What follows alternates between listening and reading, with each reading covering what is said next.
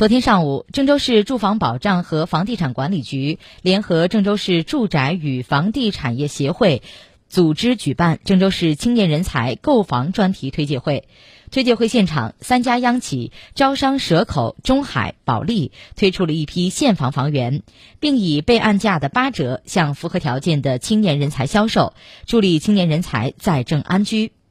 近年来，郑州全面落实省委创新驱动、科教兴省、人才强省战略行动，聚焦吸引人、留住人、成就人。从二零一五年开始，先后实施了“一一二五”聚才计划、智慧郑州人才工程郑州人才计划，推进人才工作取得新突破、新成效。今年，郑州发布了关于实施青年创新创业行动的工作方案。系统打造了涵盖就业、创业、安居、住房、生活补贴、金融保障等服务套餐，